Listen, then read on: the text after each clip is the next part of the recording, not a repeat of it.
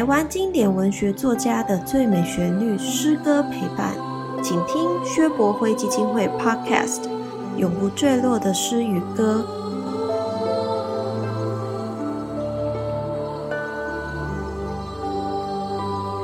各位亲爱的朋友，大家好！我非常的高兴，我们又再一次在座谈上会上见面。从今年的二月开始，我们在美浓的摇篮咖啡开始了这一系列的陪伴力量大阅读月，从诗人余光中、雅璇、郑愁予，一直到今天的杨牧老师，我们一共进行了将近十个月。对于薛伯辉基金会来讲，能够和大家在一起，是一件非常非常高兴和快乐的事情。今天是我们陪伴力量大阅读月最后一位诗人杨牧老师的座谈会。虽然时间过得非常的快，但是在这四次的座谈会里面，我们接触到了非常多的粉丝，包括了来自美国、香港、马来西亚以及很多的地方，线上真的是无远佛界。虽然这是最后的一集，但是我们希望以后再有机会，可以和所有喜爱诗人的朋友们有更多相聚的时光。在今天，我想我们的语谈是徐文蔚老师。昨天我做了一段与徐文蔚老师的访问录音，我们开始来进行这一段访问录音的播放。好，徐老师好。哎，我相信哦，那个徐老师在啊学术地位上，或者是在很多方面，老师都是非常被重视的一号人物哦。不过，不过在我心里哦，你是小小的，对，小小的那个奔波在台湾很多的偏乡，然后只为小小的人做事，呃，我非常的感动哦。因为知道老师其实这几天一直都在花莲，为什么？就是我们呃每年会办一个小摄影师的摄影展，嗯，叫小摄影师的三个大梦，嗯，帮偏乡的小朋友募集二手相机，然后帮他们请很好的老师上课，然后最后每年帮小朋友办摄影展，然后我们已经七年了，已经七年，对，那今年大概有呃七百九十八个小朋友来投件。哇，真的很棒很热闹对，在宜兰的花莲，所以昨天办了一个很盛大的颁奖典礼，让小朋友觉得很开心，对，觉得受重视，都可以被看到。对，所以其实我刚刚说这些都是小小的事情嘛，是，但是这是发生在我们这个岛屿上最美丽的事情，是，呃。其实想要回到另外一个呃方向哦，就是说老师会做这么多漂亮的事情，应该是跟你的家庭教育还有你的学校教育都有很大的关系。那老师今天来是为了我们杨牧的这个线上座谈嘛，所以我在这一次我们在做杨牧老师的这一个展览的时候。首先，最令人感动的一件事情，就是看到了地震八十一日之后，在东市，东市就是这首诗。然后这首诗，我们也因为在看他这首诗的时候，发现了一张很漂亮的照片，就是罗曼菲在。八十一日之后，跟云门舞集去在东市，在东市演出了这个挽歌这出舞哈，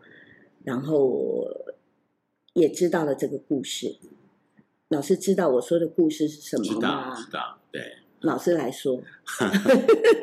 啊，那因为呃，杨木先和罗曼菲对。这个伟大的舞蹈家其实是有师生之谊的，是。老师他在第一次回到。台大做客座的时候，罗曼菲是外文系的学生，对，然后非常喜欢舞蹈，对，然后那呃杨牧就带他去找林怀民，对，因为他们以前在爱荷华是前后期，是，所以其实是有很深厚的情谊，而且杨木老师结婚的时候，林老师还是当伴娘，对对，伴郎伴郎，对，啊，然后那所以罗曼菲当然很崇拜杨牧，所以呃九二一地震之后，云门二团当时就是有一个系列的，嗯，到呃赈灾的地区去做表演来抚慰啊我们的灾民。对，那杨牧老师就在后山啊，在花莲当时就有一天想起一个跟现代舞有关的字，好，他不知道怎么解释，他就打电话给。罗曼菲，嗯，那罗曼菲接到电话之后，然后就说：“老师，你等一下。”啊，就跟舞者舞者就讲说：“那你就沿着提防再往前走，对对对，怎样 怎样。”然后老师就说：“啊，好迷人啊！”他说你：“这个句子借给我，这样子。”对，那这首诗事实上写的有点淡，那他回环复踏了四次，就是不要打扰他们，对，然后他们。让他们就是对合合着翅膀然后休息。那诗的前面，杨牧用了叶慈的一首诗，这首诗其实讲的是呃，叶慈叫呃几叫蚊蚊子不要吵闹啊。对，他第一个不要吵闹就是海伦。对，因为他在学着做一个美丽的女子。如果你吵吵闹到他的时候。呃，他没有这么大的吸引力，好，那个特洛伊战争就不会发生。对，啊，不要吵米开朗基罗，对，他在画画。那如果你吵了他以后，我们就看不到那个伟大的壁画。所以，那我觉得这个不要吵的这件事情，其实在叶慈的晚年风格里头，就代表了一个虽然极小的事物，嗯，但它也可能会妨碍整个文明。嗯，那地震也是一样，就是地震的。痛苦其实都发生在极微小的人的身上。那杨牧比叶慈多一次哈，所以是 这首诗有四次四次长，对对对。那所以可能很多人不理解，就是说这首诗呃的形式其实是第一个呃，向灾民祈求他们能够得到真正的安定，而相信这个小小的安稳，终究其实可以让整个台湾从重大的悲痛当中重新复原。回来，那我觉得第二个，他就向他最崇拜的叶慈致敬，而且说我比你多祈求了一次。对，这是一首很动人、很动人的诗。对，对他，他最后的一句就是不要打扰舞者。对，他们像白露丝一样掩翅休息。是是。哎，我觉得他真的是很棒的一首诗。在我们展览的现场，它是一个视觉的。焦点，对，所以呃，也希望呃大家都会喜欢啊。不过，刚刚我在提的这个老师到偏乡去服务偏乡的小朋友，甚至是长辈这件事情，呃，老师是不是稍微带一下？在杨牧老师他带着你们学习的时候，给予你们最大的当然是文学的熏陶。但是我想在另外一方面，包括他爱惜罗曼菲的这个呃才华，然后让他最后真的因为这个起点而成为一个杰出的舞者。是。那在老师你行走偏乡这一件事情，杨牧老师对你有什么影响吗？对，因为我想大家可能都觉得杨牧是一个浪漫主义的诗人。然后讲到浪漫主义，就会觉得说啊，那所以他都是在追求这个自然田园的美，或者是什么中古世纪的英雄。对，那其实很重要一个部分就是，呃，杨牧老师其实是一个希望文学能够改变社会的作家。那他自己也曾经很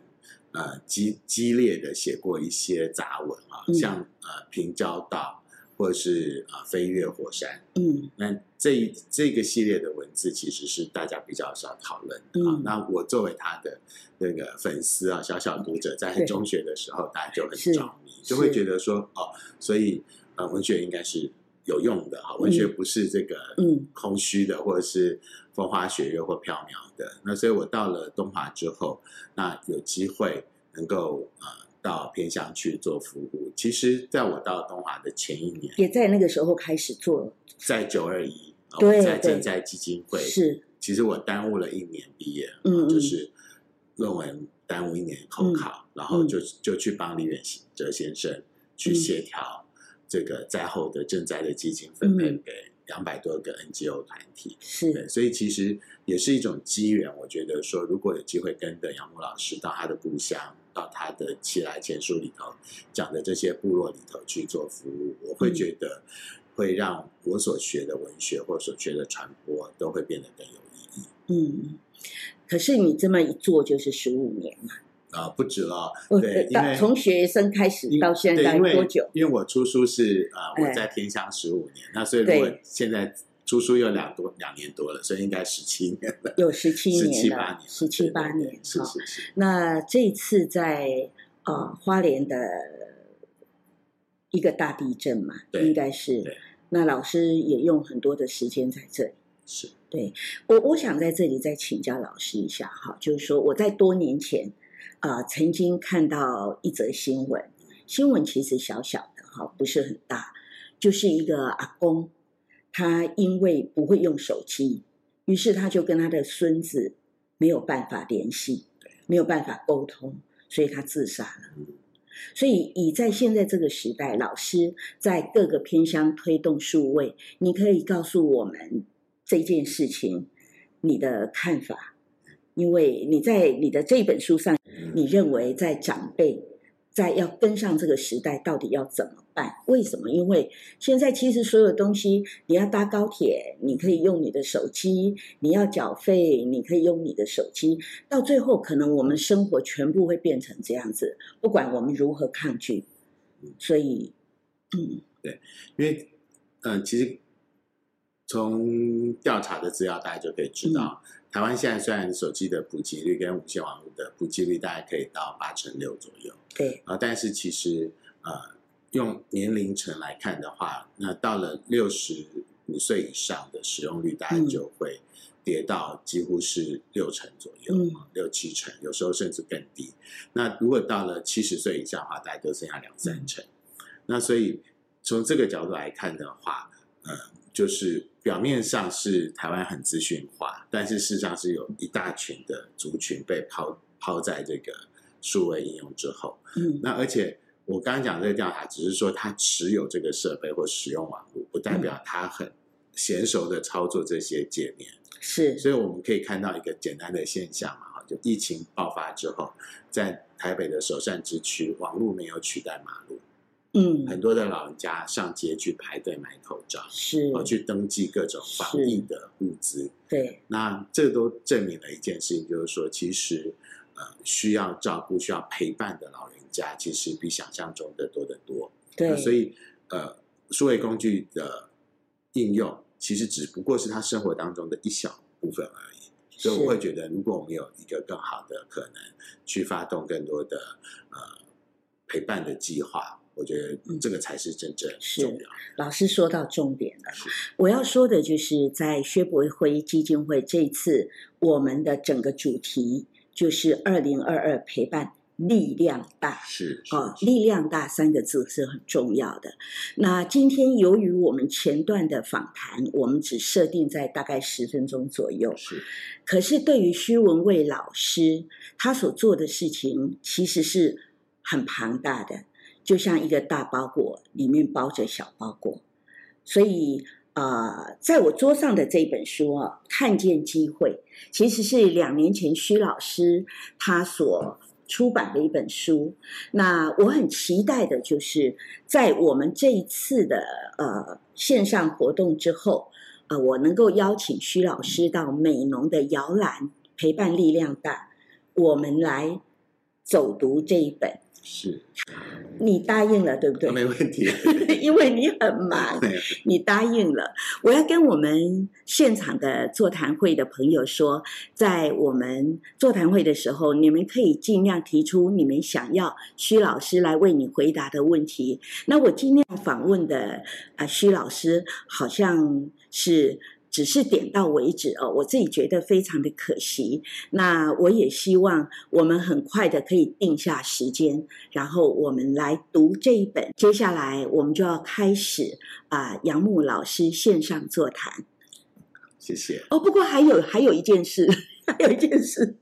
呃，各位有看到我背后有一个。大中国图书公司哦，我我想要让大家知道，徐老师就是这么温暖哦。因为薛国会基金会的前身前身就是大中国图书公司。那老师，你说你小时候都是看这一本啊，中国词典，中国词典哦，这就是大中国图书发行的。那老师拿来送给我们，那我非常的感谢老师，谢谢，谢谢，谢谢，谢谢。我们现在请徐文蔚老师跟大家先问候一下，好吗？啊，经常好，在呃，在线上的朋友们晚安。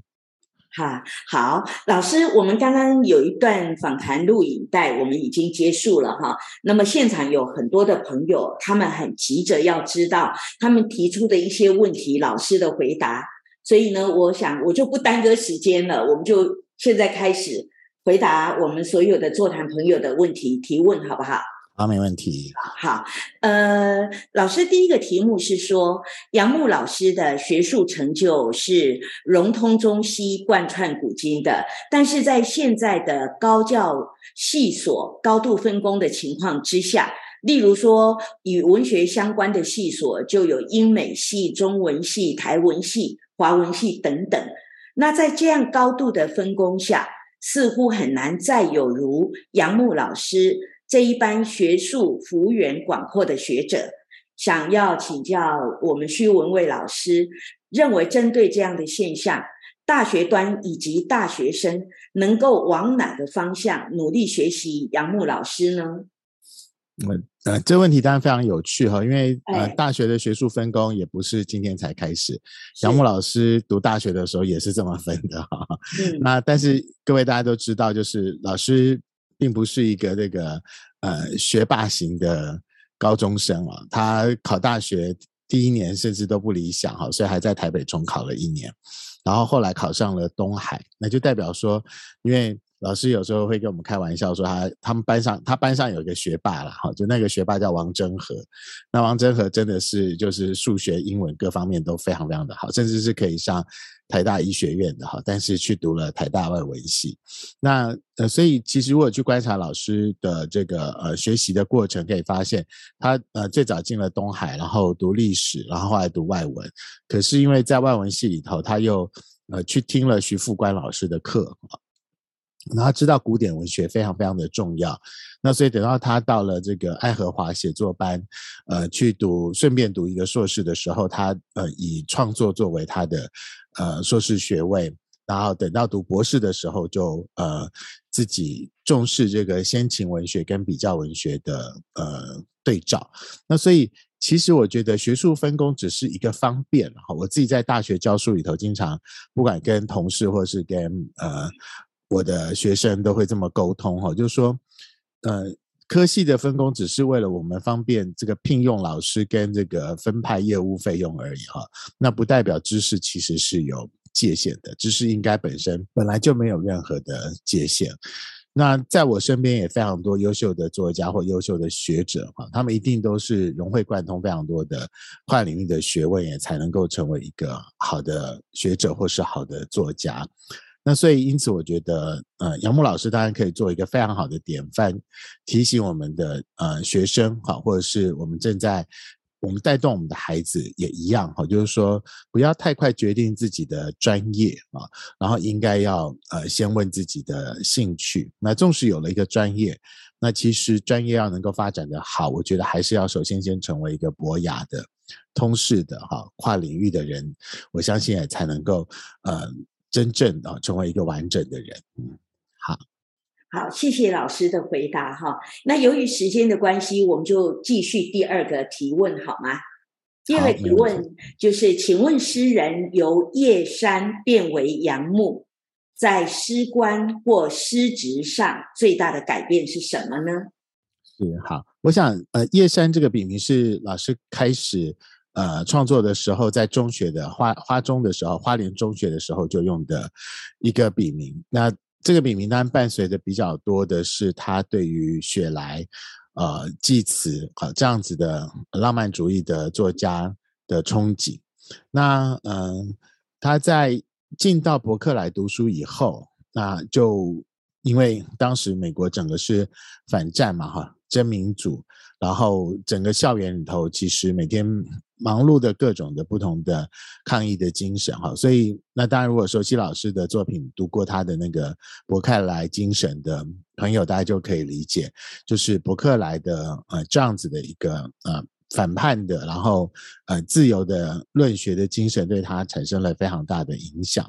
那所以呃杨牧老师在一九七一年啊得到伯克莱的比较文学博士学位，然后他后来就迁居西雅图哈，在华盛顿大学中国文学与比较文学开始正式的任教。那他更改笔名就是在一九七二年哈，那所以在这一年当然就是他自己的学术开始成长了，然后他也希望自己的文风开始有了一个比较显著的变异。那我想这个比较大的变异，大家可以分几个嗯重要的变化，一个大概就是他更多关心了现实，更关心介入社会。啊，那所以我们从他后来出版的作品里头可以发现，他对于战争的呃不满啊，然后或者是对于台湾的现况的沉闷啊、不民主啊，他也提出了像呃有人哈那本诗集哈，提出了非常多的介入社会的想象。那另外一个比较大的变化，应该就是他越发的相信，呃，文学应该要，尤其是汉语书写的。诗或散文应该要融入更多的古典，然后但是在这个抒情传统的延展底下，他又觉得他为什么我们的呃诗不能够有史诗，或我们的文本里头为什么不能够有悲剧？哈，就是为什么不能有更好的叙事的书写？那他也尝试了写他呃开发他的这个戏剧独白体的。创作，那所以我们会读到他写严陵寄子寄子挂件，然后会写到他后来不管写呃正玄雾梦妙玉坐禅坐禅，或者是写嗯这个呃其他的国外的哈外国的马罗饮酒啊，然后甚至写车臣。那我想这个大概就是呃叶山转换为养母以后，其实是发生了非常巨大的变化的。呃，第三个题目就是说，诗人的后期诗作跟早期略有不同，除了成长淬炼的时间因素之外，是不是也受到了英诗，也就是英国诗人的深层影响？对，因为我我想就是，呃，应该是说早期跟呃中期、后期都有受到不同的诗人的影响啊。然后，那英美诗人的影响确实是一个。呃，很重要的一条线索哈。那呃，杨牧老师事实上在整个西洋文学里头，其实呃涉猎不仅仅是英美诗哈。他当然各位如果有兴趣的话，他其实有为大家翻译了那个就是英语的汉诗的译集，所以各位其实从里头可以找到非常完整的线索哈。那他也也很很着迷那个西班牙诗人洛卡哈。那我想。这这个大概都是各位可以去追追索的部分。那另外一个很重要的线索应该是但丁，哈，那就是他对于但丁有很大的瞩目。那当然，你你如果去分别这个呃，他的早期的比较是浪漫主义的诗人，呃，就像我刚才讲的，比较比较偏向雪莱啊。呃，祭词。那他如果到了中后期之后，那他对于叶慈的关系是非常的深的。那叶慈作为一个嗯爱尔兰诗人，那当然各位也可以对照爱尔兰的这个国族的命运跟台湾其实都非常的接近啊，就受到邻近的这个强权的欺负哈，然后甚至呃对于自己的主权都构成了极大的威胁。那所以我我们如果去读杨牧老师翻译的记。啊，就是叶慈诗选的话，那你会你会知道他谈的不仅仅是他前面写了一个非常长的导言，啊，不仅仅介绍了这个叶慈的诗的艺术跟他的关关怀，其实很大一部分甚至去介绍了这个爱尔兰的这个整个国族的命运跟地理啊各方面的历史的背景的基础，哈，所以我想这个。确实是如同这位呃读者问的问题啊，问的非常非常的好。我想绝绝对不仅仅是一个呃成长哈，然后是的淬炼或时间的因素。那呃杨牧一直提醒读者，在阅读他的作品里头，应该要关心他的抱负，他对于传统，他对于历史，对于这个参与社会的看法。那我想这个绝对会是他前后期创作呃。极大不同的地方。那当然，他的晚期风格更复杂哈。我想可能，呃，因为读者没问到，我就不用先说了哈。哈。那我就 回答到这边，谢谢。不过老师，呃，接下来的一个问题就是杨牧老师的生命哲学跟美学的思考。嗯，对，那因为很大哎。对 啊，对对，我想大概就是我我们一般来讲的话，会呃。会这么这么归归归类杨牧的呃重要的贡献。哈，那第一个就是说呃，因为在这个现代文学的创作里头，应该会有三三个大的美学不同的呃主张哈，然后大家影响我们当当代的文学创作，一个是现代主义，一个是写实主义哈，或者是现我们叫现实主义，另外一个是浪漫主义，但是浪漫主义几乎后来在这个嗯，我们知道就是像郁达夫在。五四之后提倡，然后后来像沈从文、巴金啊，嗯，有非常精彩的呃小说写作，然后稍晚一点可能像路桥吧，哈，或是呃我们比较熟悉的这个无名氏，呃徐徐，对，那以后几乎我们大家很少以浪漫主义的作家去命名任何一个嗯作者哈，那杨牧却是非常特立独行的，呃，在台湾文学的环境里头。我们知道台湾文学一个大的主流就是现代主义文学，哈，以这个啊白先勇老师为主的啊台大外文系的这个作家群，整个的影响，一直到今天，我我我我们可以知道。甚至像我这一代的作家，像骆以军他们，应该都还能还是在这样的一个美学的思考范畴里头。然后，那另外写实主义当然会是一个更庞大的范围，像赖和、像杨奎他们的创作形态，一直到今天哈，就从乡土文学论战以后的大量的作家都主张这个写实主义，乃至于甚至是社会写实主义的呃创作。那杨牧显然和政治。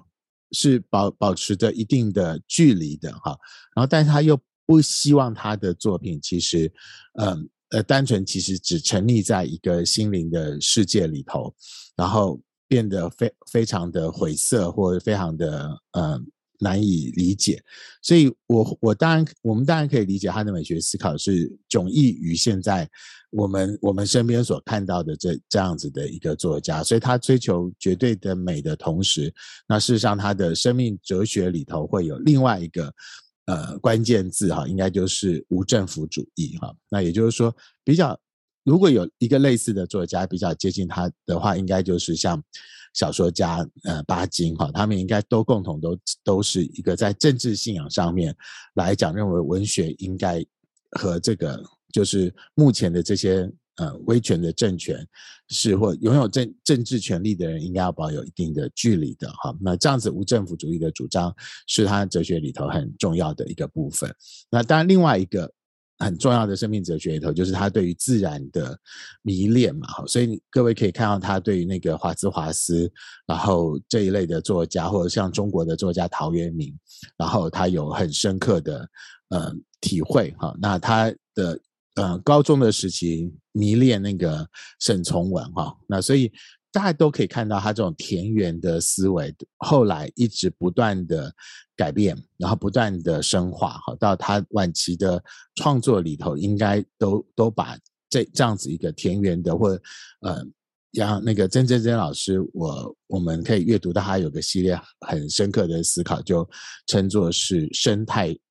诗学哈，就是说他自己对于这个自然生态跟哲学的呃综合的思考哈，有有形成一个比较特殊的体系。对，好，谢谢。我们谢谢老师做了这么详细的跟这位我们的听众朋友的回答哦。接下来这个题目哦，我觉得呃可以说是比较。比较小，但是也可以说很大哦，因为每个人的心中都有那么一首诗哦。他想请教老师说，你最喜欢杨牧老师的哪一首诗？对我，我年轻的时候，当然因为嗯，就是喜欢那个喜欢《芦苇地带》这首诗啊，那那觉得它跟这个《诗经》的《蒹葭篇》其实相互呼应，又带来一种现代人的这种情爱的。呃，纠葛的各式各样的看法，然后在现代里头又有很很巧妙的古典意象的设置啊。那但是后来当然，呃，我自己最喜欢的应该会是《仰望》这首诗哈，就是杨杨牧先写的那个“仰望木瓜山一九九五的这首诗。那为什么呢？哈，那因为这首诗是嗯，老师到呃呃回到回到故乡花莲要去创办东华大学的时候，然后写下的一首非常动人的作品。那因为那那那时候老师五十七岁哈，其实哎刚好就是我今年这个年纪。那呃老师在香港科技大学刚刚办学。结束哈，所以其实极度挫折的。如果各位如果呃有机会去读呃时光命题的那一个系列的诗的话，大概就是是很绝望的哈，因为应该是对于当时呃大学，特别是香港大学的那样子的一个办学。香港科技大学那样的办学的一些理念有有极大的对他的人文思想来讲有极大的挫折，那所以他看着故乡的这个山的时候，其实他嗯有着既既想要接近，但又又有着畏惧哈。那这个想要接近又和他畏惧的这个部分，其实就使得他有了一个嗯复杂的情绪。那他望的那座山。就叫做木瓜山哈，那李白也写过木瓜山哈，那木瓜山那首五言绝绝句里头，其实是他呃漫游生涯里面的一个很有趣的，就是早起见日出，暮见栖鸟还哈，客心自酸楚，况对木瓜山，非常有趣。其实就和呃杨牧的那样子的一个心理酸楚的情绪，其实是。息息相关的，而他在这个诗里头，呃，提到了，就是当他有所恐惧的时候，可是这个山却以极为原始的，呃，也许杨牧说，我以为那是恐怖与温柔，哈，但是他会发现这个山其实是，嗯，悬空照面，轻抚我一样的犀利，一样的陡峭，光洁的额头，少年气象。持续广大哈，那所以因为这样子，他得到了安抚之后，然后他和的这个和这个山对话，而终究他说他嗯发现办这样子的一个学院，其实是他和这个山之间，仿佛这个动荡的心，在这个伟大的静止当中，他得到了一个呃。悠悠的撩拨啊，我听到波浪一样的回声。当我这样靠着记忆深作，无限安详和等量的懊悔，仰首看永恒啊。所以，呃，这当然很让我现在在读这首诗的时候，都会想起那，就是我自己在东华二十年的时候，总总觉得好像杨牧有一种意志，或有一种嗯拮抗吧，就是说他想办一个完全不一样的文学系。在台湾，然后去创造一个呃不一样的文学风景，而他设立了一个规模，而我们很努力的去回应这样子的想象，然后办了一个不一样的文学院哈，然后那确实是一个呃，我我们相信了，我们相信其实文学是可以带来极大的变化跟不一样的各种可能性的。那样子的一个美好的关键时刻吧，哈。那我也我也曾经在那边和他一起看着呃纵谷的山色嘛，哈。然后后来他离开之后，我们也我们还是在这样一个奇哀山的呃这个爱恋之下，哈。然后就去去在那里认真的教书，认真的写作，哈。那这个当然就是我觉得呃我们和自然之间。和这个学院之间的种种，这这这首诗应该是最能够表达出我我对于杨牧的一种呃敬仰哦，那种敬仰不是只是因为他至大至美吧哈，那我觉得应该是说看得到他的脆弱，甚至看得到他的酸楚，可是他依旧还是在五十七岁的时候勇敢的愿意去承担这样子的一个挑战哈，对。那我我谢谢这位朋友问的这个问题，对哈，也许你会觉得你只是问了一个呃有趣的试探吧，哈，但可是对我来讲，我觉得我也可以去思考，嗯，对，那呃未来我还可以再 做什么吧？谢谢谢谢，对，谢谢谢谢谢谢老师做了很详细很详细的回答啊！我想每一个喜欢杨牧老师的诗的人。都有不同的喜欢的，最喜欢的哪一首诗？就譬如在台大的呃某一栋大楼，老师是哪一栋大楼？社科院，对，社科院哈，有一首杨牧老师的这个啊学院之树是这首诗。那当时社科院要盖的时候，童子贤选的这首诗，希望一定在社科院要有一首诗，那表示他应该就是最喜欢这首诗的。是是是，我也听过童先的朗读，对，就读这首诗，对对，呃，所以我们在现场所有的喜欢杨牧老师诗的朋友，你们心中都有一首杨牧老师的诗是你们最喜欢的，也希望我们带着诗的生活永远都是不间断。在这一次呢，我们到了东华大学，对我们来讲是开了眼界。在东华大学有一个很漂亮的杨木书房，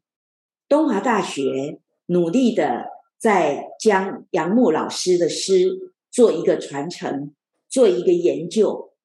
有非常多位的杨木老师的学生，包括徐文蔚老师都是，都努力的在坚持传承杨木老师的诗，所以其实我的心中是有各种不同感慨的，那。不知道应该怎么说哈，呃，其实，在这一段时间以来，呃，到摇篮咖啡现场来拜访所有诗人的这个展览的，从年轻的父母带着小小的小孩，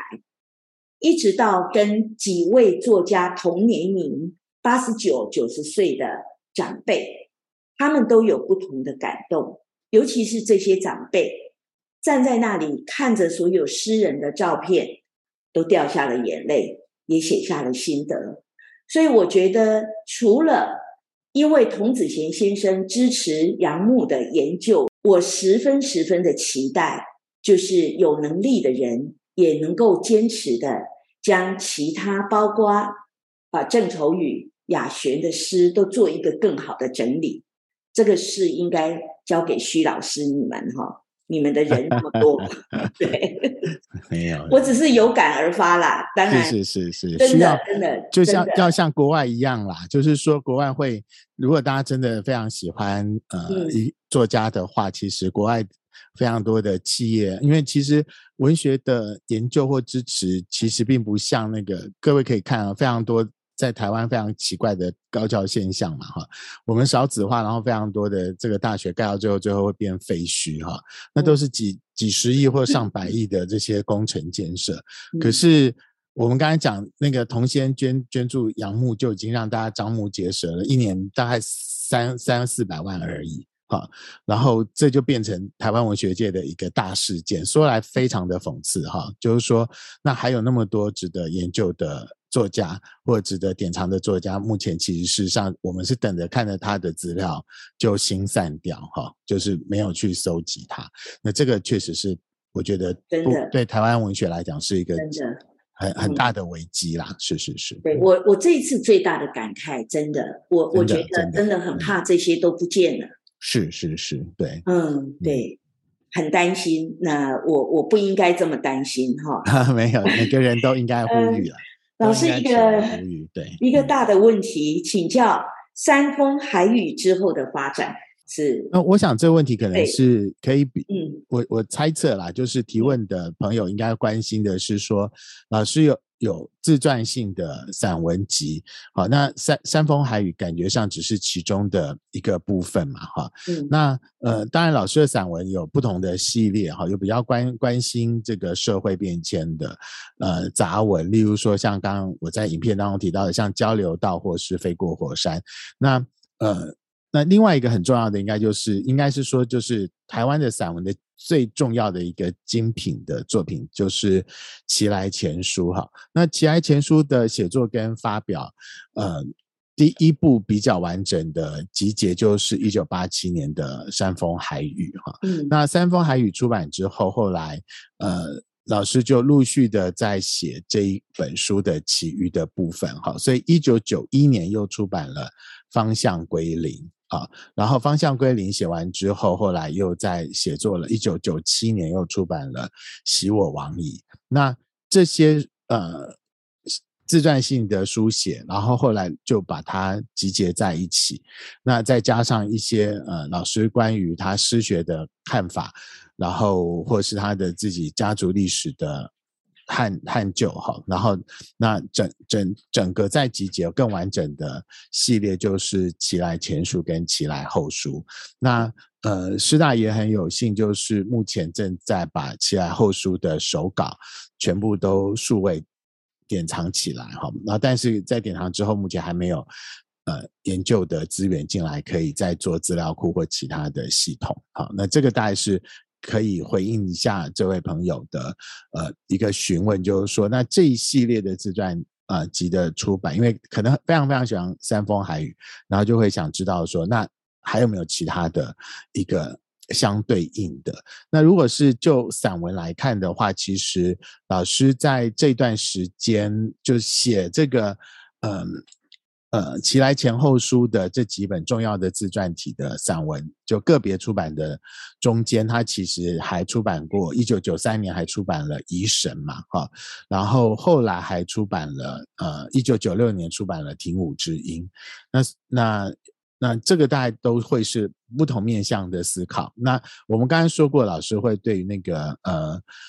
就是浪漫主义跟无政府主义有一定的想象哈，所以一九九三年的《疑神》应该充分去说明了他自己的，呃，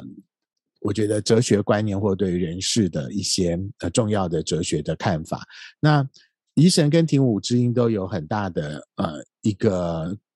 共同的特色，就是他当时在写作的时候，其实同时其实就是正去香港，呃，担任香港科技大学。的教授嘛，哈，那所以那那里面有很多关于岭南的文化跟香港的呃环境的一些撞击，哈，那所以这个过去呃从这个角度去探讨的的朋友比较少了，或学者比较少，所以其实读者也许重新再去细读这些作品的时候，如果呃可以比比较用。更更理解了老师当时的学术上的遭遇跟情怀，其实也许可以更读出一些不一样的呃潜藏的一些的意义出来。对，好，谢谢。呃，我想在今天我们的这个节目当中，呃，老师回答的这些问题都非常的深入，但是我想跟老师讲的就是说，呃，我们在现场的所有的听众朋友，他们一定是非常。喜欢杨牧老师的，但是家里有没有全部都有杨牧老师？从一开始他的《水之妹》还有《花季》之后，所有的书，呃，可能不会是全套的哦。应该很难吧？很难 哈。可是我想告诉你的就是，啊，我们这次的展览，除了第一本《水之妹》，第二本《花季》在摇篮是没有的，其他所有书我们都有。就在摇篮书店，也就是我们摇篮咖啡的现场，现在完全是有的，而且是可以阅读的。所以我们希望听众朋友啊都能够到我们的实体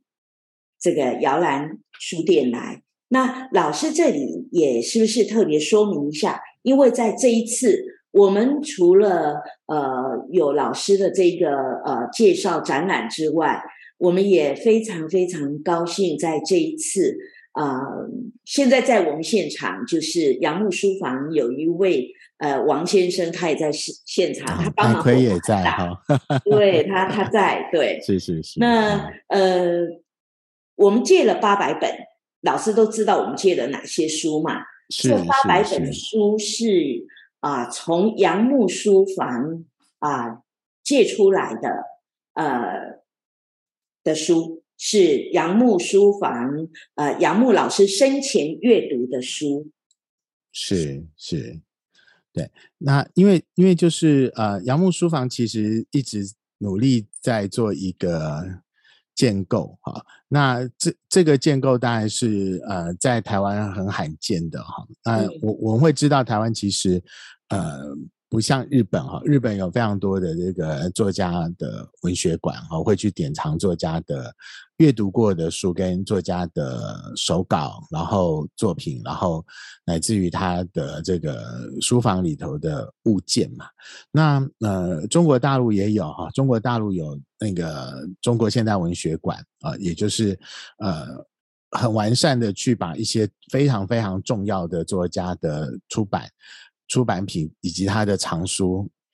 完整的典藏起来，因为嗯，有时候我们研究一个作家最要紧的，大家会知道他的知识系统来源是什么哈。所以呃，我到这个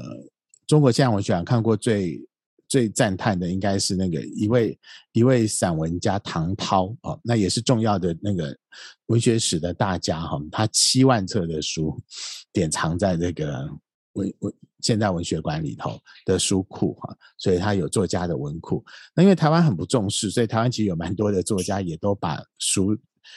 就是自己的藏书成套成套的哈，就捐到了这个中国现代文学馆去哈。那这个当然是。令人很遗憾的一件事情。那所以我在东华的时候，一直其实很努力的在做一件事情，就是说，例如说像王贞和先生的呃家属愿意捐书给我们哈，所以我们也成立了王贞和的文库啊。那那呃曾真真老师当时还在的时候，那他也很努力的去促成了这个杨木书房的建构。那童子贤先生也很喜欢这个想法哈，那就期望说老师觉得如果他年纪大啦，他呃也许不会再呃花这么多时间去阅读他的典藏的书，我们就从西雅图的书房哈，按照这个杨牧自己编目的方法，杨牧有一套自己很有趣的编目方法，可以找到这些书，呃，那他就把他整个的搬回花莲的呃杨木书房当中。那所以当当时杨木一直说他还想继续读书啊，他很很用功到了七十几岁的时候，他还是不肯把这些书就 搬回台湾。那所以我们就去拍照，好，然后拍照完以后，然后图书馆就按照那个照片上面的一部分的那个书的排列方式，从呃图书馆的馆藏里头去排列出这个书架的样态出来哈。那当然。我们也知道很不幸，就是老师两年前突然就离开我们哈。那所以这这几年其实师母也是，呃，回到西雅图之后，然后就很努力的去整理书房，然后把书房的书就呃寄寄送回回到台湾来这样子。那也。很感谢，就是薛博会基金会哈。那在这样子的一个呃时间点上，我们先试探的是不是能够去呈现杨牧藏书的一小部分哈。然后这一小部分，然后能不能展现出杨牧的这个呃，各位都可以知道他的这个博学，然后呃就是广博的那一面。那尤其是摇篮咖啡又又非常的，我觉得那个小书房的部分跟杨牧的。年轻时候的书房应该是还蛮气息很接近哈，榻榻米哈，然后一个小小的书房有书柜。那我们都知道，杨牧最早住在呃花莲的南京街九十一号哈，那个一个日式的木造房子里头，庭院进去大门的左边，他自己有一个小房子。那小小的房子六块榻榻米，然后里面挂的画，然后挂就是放着他的书。那他。兄弟姐妹其实蛮多的哈，可是只有他，因为是长子的关系，然后拥有一个自己的呃书房。那所以呃，我那个这次这个，我觉得薛薛博会基金会很用用心的去借了八百本呃杨牧的书啊藏书。来展示，那所以新闻学的部分，大家可以看到非常多，就是甚至鲁迅全集，然后罗家伦、钟白华、吕赫若哈，那年轻的作家也有哈，宋尚伟的书啊，杨家贤的书啊，哈，就就是蛮多不同的曾淑美的书啊，大家都会在他的这个阅读的范畴里头。那很精彩的有一一一大一一大套一大套的都是这个老杂志嘛，哈，他自己编过。呃，这个现代文学啊，那所以当然里面还有纯文学，那他也参与过这个文学评论，也就是书评书目杂志支持的啊。那所以我们在这次展览里头可以看到他所典藏的纯文学书评书目、中外文学文学季刊笔会。那当然还有香港来的杂志哈，那他和西西。何夫人先生非常的友好哈，所以树树叶文学好在这次的展览当中也可以看见。那杨木坚也其实和我说过好好不下一次啊哈，他就是说，其实在他那个年代里头，很多的作家都是不计酬劳的写作，发表在这些几乎是没有稿费或稿费非常低低的。刊物上面哈，那不管是他或者是陈映真、王真和黄春明，啊，往往都是这样子去萌发出他们的经典的创作啊。那学术书当然也是这次的一个重点哈。那杨牧受到《诗经》影响非常深，自己也愿意下一些案头功夫去做。陆基文副教室嘛，哈，那他自己编的这个花了十五年编了《唐诗选集》，那所以在这次里借展的书书里头有很多线装书，那其中像《唐诗记事》哈，《诗一辩证》，那那老师也蛮关心那个南明的或明代的明清之交的文人的。的思考哦，思思想线索，那当然也和台湾的处境都是息息相关的哈，所以里面也有这个传山遗书啊，这些线装书，所以我觉得真的蛮难得的，就是也谢谢执行长这么热忱，然后这么不怕麻烦哈，就是多半嗯很多的这个展览就是做珍珠版嘛，照片文案放一放就好了哈，可是呃执行长很希望原件都能到。然后让年轻的孩子能够读到这些书以后得到力量吧，哈，所以我想这是一个还蛮难得的展览。然后它这个展览会在美浓的呃摇篮咖啡，那会展到呃十二月底，哈，那真的蛮希望就是现在解封了，各位如果希望有一趟不一样的旅行的话，我会觉得美浓绝对是。最好的地点哈，因为中里和纪念馆也是我最最喜欢的一个 文学景点，在那里会得到很大的心灵的安定。那现在又有了摇篮咖啡，我相信绝对会是大家值得去关注哈，然后去里头呃去呃感受到文学力量的一个很好的地点。对，谢谢。我们在这一次展出的这个。呃，杨牧生前阅读的书里面，我们也发现了他也阅读钟礼和的书，所以非常的高兴。这一次有借过来啊，时间真的是过得很快。呃，这个时候是不是请我们徐文蔚老师跟我们所有的听众朋友，我们说再见好吗？是好，谢谢大家，然后也谢谢大家关注杨牧的作品，谢谢。是，谢谢老师。那也希望所有的朋友啊，能够记得我们在这一次二零二二陪伴力量大，由文化部所支持。然后这一次杨牧的展览是由东华大学全力支持。经过了余光中、雅璇、郑愁予和杨木，薛伯威基金会感谢所有朋友长久以来对于我们的支持和爱护。也希望往后我们每一个人都一样，在我们所有朋友都能够在诗的生活当中永远过着幸福的日子。也希望常常我们可以相聚。